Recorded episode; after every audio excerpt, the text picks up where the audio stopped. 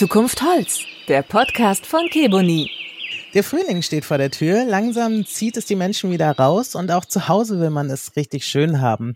Also was kann es Schöneres geben als eine eigene Terrasse, auf der man verweilen kann? Und das ist unser Thema in dieser Episode von Zukunft Holz. Wir sprechen mit Marcel Bernhard, er ist Chef von Keboni für den deutschsprachigen Raum. Hallo. Hallo. Und dann sage ich nochmal Hallo zu Stefan Knipping, er ist verantwortlich für das Keboni Pro Team. Hallo. Die Terrasse ist ja fast schon so eine Art Sehnsuchtsort im heimischen Garten. Was ist denn der besondere Reiz daran? Was ist das Besondere an einer Terrasse? Das ist eine sehr gute Frage.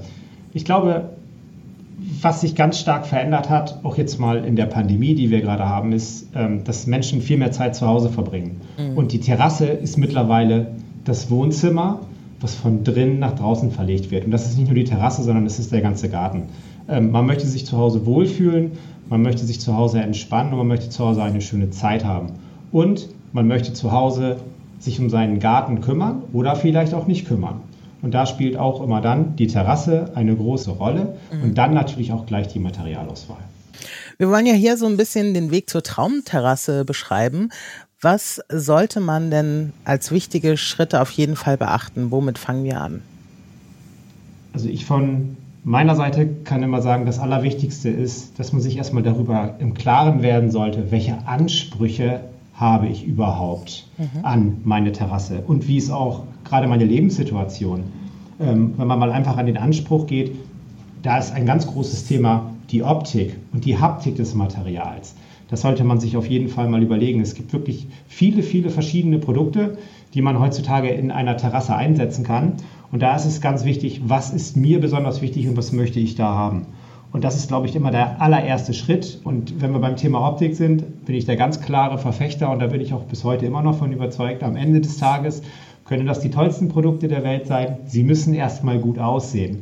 Und wenn es um das Aussehen geht, um das Design, dann sind es die Frauen, die dort entscheiden. Also da können wir mit unserer Technik als Männer erstmal so viel erzählen, wie wir möchten. Es geht erstmal darum, es muss gefallen. Und das ist wiederum das Schöne an einer Massivholzterrasse, das sagen wir natürlich als Hölzerne dann immer wieder gerne. Mhm. Eine Holzterrasse sieht einfach wunderschön aus, gerade wenn sie auch noch dann eine silbergraue Patina mit der Zeit bildet. Das ist etwas, was Natürlichkeit bietet und einfach auch ein haptisches, tolles ähm, Gefühl ist, was wir alle aus der Kindheit kennen, wenn wir mal barfuß über eine Holzterrasse oder am Strand über den Holzbelag gelaufen sind. Das ist etwas, was viele Leute einfach auch zu Hause haben möchten.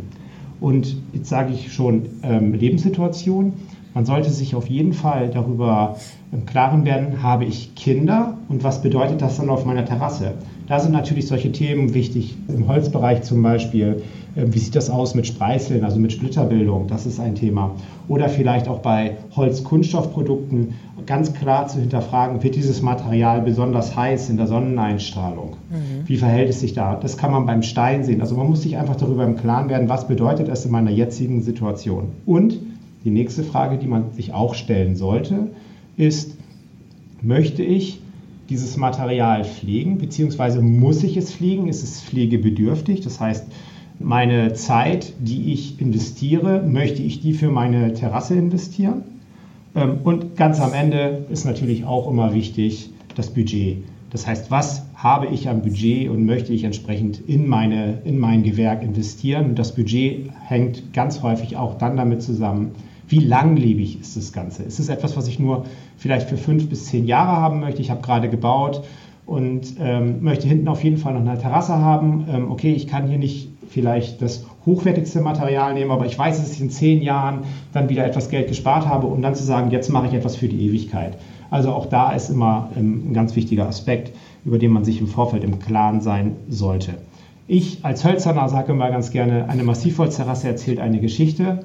Ähm, und warum? Jedes einzelne Stück Holz, was man in die Hand nimmt, ist einzigartig. Es gibt keine zwei Stückchen Hölzer, die gleich sind. Und ähm, wenn man zum Beispiel einen Fußboden sieht oder auch eine Massivholzterrasse, man hört, ich bin ein Verfechter von Holz. Wenn man eine, eine tolle Holzterrasse hat und ähm, dem Kind fällt da was runter und es ist vielleicht ein Fleck, durch irgendetwas passiert und in zwei oder drei Jahren oder in, in, vier Jahren sieht man vielleicht diese kleine Delle, weil da was runtergefahren ist. Dann erinnert man sich daran und diese, diese Terrasse, die man sich zu Hause gebaut hat, erzählt eine eigene Geschichte und zwar die Geschichte des Inhabers. Und das ist beim Innenfußboden im Parkettbereich ist es genauso oder bei einer Massivholzdiele im Innenbereich. Und das macht Holz einfach so einzigartig. Wie Marcel schon ganz schön gesagt hat, der Stellenwert einer Terrasse ist in den letzten Jahren ja enorm gestiegen. Das heißt, wir, wird das schon als zweites Wohnzimmer angesehen und dementsprechend ist natürlich auch die Bereitschaft äh, ja, gestiegen, einfach hier auch zu investieren und ähm, Geld auszugeben letzten Endes und eine ja, sich schöne Terrasse, Gartenanlage zu gestalten. Was natürlich auch wichtig ist, und jetzt komme ich mal sozusagen aus der technischen Ecke mal wieder raus, ähm, äh, nicht nur sozusagen auf der einen Seite zu sagen, okay, meine Terrasse ist äh, optisch wunderbar und hat eine schöne Haptik. Genauso wichtig ist es natürlich auch, sie soll ja lange halten, weil es ja oftmals doch eine höhere Investition ist. Und da ist es äh, natürlich zu berücksichtigen, auch schon in der Vorabplanung.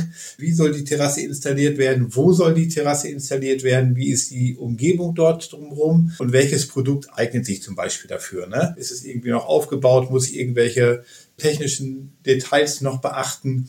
Ähm, und dementsprechend gibt es da natürlich auch ähm, Abläufe beziehungsweise Formulare, wo man sich dran lang äh, orientieren kann, welche Einbausituation habe ich und welche Produkte sind dafür besonders geeignet. Wenn der Bauherr jetzt nicht super viel Ahnung hat, welchen Tipp habt ihr? Soll er erstmal ein bisschen googeln, erstmal ein bisschen im Internet sich schlau machen oder sollte man sich vielleicht direkt schon bei der Planung den Rat eines Profis holen? Ja, das kommt ja immer so ein bisschen darauf an aus meiner Seite, wer, äh, wie man die Terrasse installieren möchte. Ist man ein, ja, ein Heimwerker? Möchte man das im Do-it-yourself-Verfahren machen? Oder ähm, möchte man es installieren lassen? Es gibt natürlich mittlerweile viele, viele Händler, die äh, sehr gut aufgestellt sind im Bereich der Terrasse und auch über großes Fachwissen verfügen. Dort ist natürlich im Rahmen ihrer Ausstellung immer eine schöne Übersicht über die verschiedensten Produkte äh, zu bekommen und sicherlich dann auch das Thema Haptik wieder. Das kriege ich im Internet sicherlich nicht so oder entsprechend äh, beim ja, versierten Handwerker, um sich da die Informationen einzuholen. Das macht sicherlich Sinn, diesen Fachrat einfach einzuholen. Ja. Genau, also ich von meiner Seite ähm, bin auch da ganz klar der Überzeugung, dass man eine Holzterrasse nicht im Internet kauft, sondern das ist wirklich auch ein haptisches Erlebnis, was man einfach haben muss. Man muss es sehen, man muss es fühlen, man muss da vielleicht mal drüber gehen und da sollte man auf jeden Fall ähm, zum Händler gehen. Da kommt es natürlich immer auf die Materialien an. Wir sagen natürlich ganz klar, geht zum Holzfachhändler. Der hat eine entsprechend große Ausstellung. Der hat verschiedene Materialien und das Fachpersonal ist dort entsprechend geschult und kann dir dann auch genau sagen, was zu dir dann von, der, von den örtlichen Gegebenheiten passt, beziehungsweise dort kann ich natürlich dann auch gleich ganz gut die Budgets vergleichen zu den Materialien, die ich mir auch aussuche. Und ich sehe es vor allen Dingen auch in der Bewitterung und das zeichnet dann wiederum auch einen guten Händler aus. Ein guter Händler zeigt seine Produkte für den Außenbereich im Außenbereich und nicht im Innenbereich, mhm. weil am Ende des Tages ist ja für den Endkunden entscheidend, wie sieht mein Material nach ein, zwei oder drei Jahren aus und nicht, wenn ich es frisch installiert habe. Und wenn wir sagen, wir machen so eine kleine Checkliste, was mhm. sollte man machen, so von der Reihenfolge? Also wir setzen uns hin und Budget ist ja auch ein großes Thema. Sollte ich mich erst schlau machen, was gibt es so auf dem Markt und dann Budget festlegen oder ist eure Erfahrung nachts schlauer, erstmal einen Kassensturz zu machen? Ja, ich glaube, der Kassensturz ist auf jeden Fall mal sinnvoll. Das mhm. ist das Erste. Also jemand, der dann, ich, wir, wir, gehen immer ganz gerne so in die Autosprache, da kann man es mal sehr gut und schnell vergleichen. Jemand, der mhm. das Budget für einen Mini hat, Mini ist ein teures Auto, sagen wir mal ein Fiat Uno, mhm. ähm, der wird sich jetzt kein Ferrari leisten können, vielleicht. Aber vielleicht, das ist ja wiederum die Kehrseite der Medaille, kennt er nur den Fiat Uno, weiß es aber, dass es einen Ferrari gibt und hat auch das Budget dafür. Also von daher ist es immer ein zweischneidiges Schwert, aber man sollte schon so eine ungefähre Vorstellung davon haben, was ich investieren möchte. Und hier ist wiederum das Internet eine gute Quelle im ersten Schritt, um mal zu gucken, okay, ich habe mir mal was vorgestellt, ob das passt oder nicht, aber da kann man schon mal so eine kleine Vorauswahl treffen. Wo liege ich denn ungefähr da so preislich? Was, was, muss ich da, was muss ich da kalkulieren? Aber so richtig das Produkt dann zu einem passt und ob die Terrasse dann auch entsprechend nachher installiert diesen Preis hat, das kann man wirklich dann nur mit dem Handwerker machen, beziehungsweise dann zusammen mit seinem Holzfachhändler, um das entsprechend dann auch ähm, zu kalkulieren. Weiß ich genau was, was ich benötige. Und wenn meine Vorstellung jetzt so ein bisschen abweicht von dem, was der Handwerker mir empfiehlt, was kann man da tun? Sollte ich mich da auch vorher schlau machen, was überhaupt in meinem Garten geht? Also vielleicht Untergründe, unterschiedliche Art. die unterschiedliche Anforderungen brauchen? Ja, das macht natürlich immer Sinn. Je mehr man sich äh, selber schlau macht, desto mehr Vorwissen hat man natürlich. Generell ist, ich glaube, der Handwerker schon sehr, sehr gut informiert und man sollte sicherlich den Rat des Handwerkers ein großes Gewicht geben. Nicht? Mhm. Grundsätzlich kann sich jeder auch schon mal natürlich schon mal Gedanken machen, okay, es gibt so einige Punkte, die man im Vorfeld letzten Endes schon mal prüfen kann. Ne? Das ist so, mhm. fängt so an, so wo, wo liegt die Terrasse, was für eine Ausrichtung hat sie jetzt? Ist sie auf der Nordseite, ist sie auf der Süd Südwestseite zum Beispiel? Ähm, ist sie ebenerdig aufgebaut. Äh, da kommt so ein bisschen drauf an, wie soll sie installiert werden. Soll sie jetzt auf, auf Rasenhöhe sein? Da muss man sicherlich einiges mehr beachten, als wenn sie aufgeständert ist zum Beispiel. Das heißt, wie sind die aktuellen Gegebenheiten? Dann ist es auch immer äh, wichtig zu wissen, okay, wie ist meine Situation am Haus? Wo liegt die Terrasse? Ne? Muss ich da eventuell eine Baugenehmigung für haben? Mhm. Vielleicht eine Zustimmung vom Nachbar? Irgendein Nachweis bezüglich der Statik? Ähm, das sind also schon Punkte, die man vorher ja, berücksichtigen sollte. Ist sie frei bewittert, halb überdacht, überdacht? Das ist ja auch so ein bisschen dann die Frage, welches Produkt passt dann dafür letzten Endes. Also da gibt es ein, einige Punkte, die auf jeden Fall Sinn, äh, die Sinn macht, vorher zu prüfen. Ne? Und je besser man vorbereitet ist und je mehr man auch darüber weiß, nachher auch im Gespräch mit seinem Handwerker, also desto besser kann man sich auch mit dem Handwerker austauschen und desto länger hat man nachher auch Freude an seiner Terrasse. Das Schlimmste, was passieren kann, ist, dass man sich nachher für ein Produkt entscheidet, die Terrasse gebaut wird und es gefällt einem nachher nicht vielleicht nach einem oder zwei Jahren. Und das ist genau das Entscheidende. Das ist dann auch das, ähm, eine Beratungskompetenz, die einfach auch der Handwerker dann mitbringen soll. Und hier auch ganz wichtig, darauf zu achten, dass der Handwerker dieses Gewerk auch schon ausgeführt hat, sich vielleicht ein, zwei, drei Referenzprojekte auch mal per Bild zeigen zu lassen oder vielleicht mal auf der Homepage zu checken. Hat er sowas überhaupt schon gemacht? Das ist, glaube ich, ganz, ganz wichtig. Oder wenn man es halt selber macht, sich auf jeden Fall die äh, Verlegeranleitung der Hersteller anzugucken, damit man wirklich auch nachher lange Freude an seinem Produkt hat und damit man weiß, auf was man sich auch einlässt. Ich glaube, das ist ein ganz, ganz entscheidender Faktor. Wir kommen immer wieder auf Baustellen und dort sind dann Produkte verarbeitet oder gebaut und dann sagt er, das hätte ich das vorher gewusst. Ähm, also wo wir gerade in der Sanierung auch tätig sind, wenn Leute sagen, ich möchte mir jetzt mal noch wieder was für ewig machen, ich habe halt hier eine Lerche liegen gehabt, die ist jetzt durch. Wenn ich damals gewusst hätte, dass es das gibt äh, oder dass es sich so entwickelt, hätte ich es gar nicht erst gemacht. Und ich glaube, das kann man heutzutage sehr gut verhindern, wenn man eine entsprechende Beratung bekommen hat und auch den richtigen Handwerker bzw. auch den richtigen Händler hat. Gibt es sowas wie so einen wirklich häufigen Fehler, den die Leute bei der Planung vielleicht nicht bedenken? Oder es gibt so zwei, drei Punkte, wo ihr sagt, wenn ihr darauf achtet, dann seid ihr eurer Traumterrasse ein ganzes Stück näher? Sich über die Eigenschaften des Materials richtig zu informieren und zwar alles zu wissen, was das Material kann. Und da müsste man jetzt wirklich jedes einzelne Material für sich nehmen. Ich mache mal was ganz Einfaches, was mhm. ganz Logisches.